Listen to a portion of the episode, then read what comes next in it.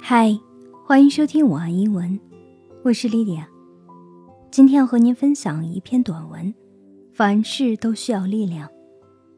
It takes strength. It takes strength to do what must be done when the work is unpleasant and uncomfortable. It takes strength to persist in the face of obstacles when it would be much easier to simply give up. It takes just to be polite to someone when that person has been rude to you. It takes just to be truthful when a lie would be more convenient. It takes just to build for the future. It takes just to resist temptations and distractions. It takes just to do what is right. It takes just to do all the things and all the while, these are the very things that build even more strength.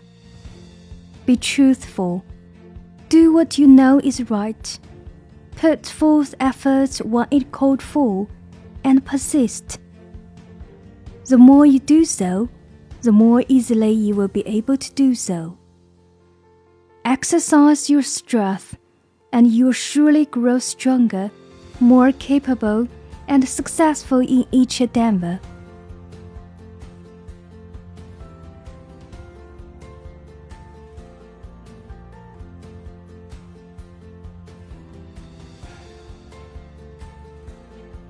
今天的节目就是这样，我们下期节目再见，祝你晚安。